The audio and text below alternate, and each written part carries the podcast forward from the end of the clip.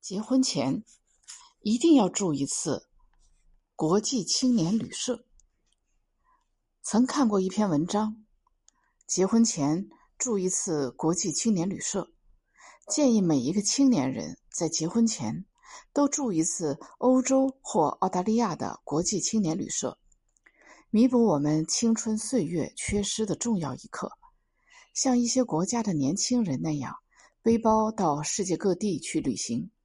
住便宜的上下铺，吃自己烹饪的食物，认识不同的人，见识不同的生活，感受不同的人生。英国之行的第二站，我们准备前往傲慢与偏见里伊丽莎白小姐和达西先生向往的度假地——英国湖区。在那里，临湖而建的安布安布尔塞德国际青年旅社。让我们领略到了完全不同于伦敦的另一番景象，那就是田园牧歌般的英国乡下生活。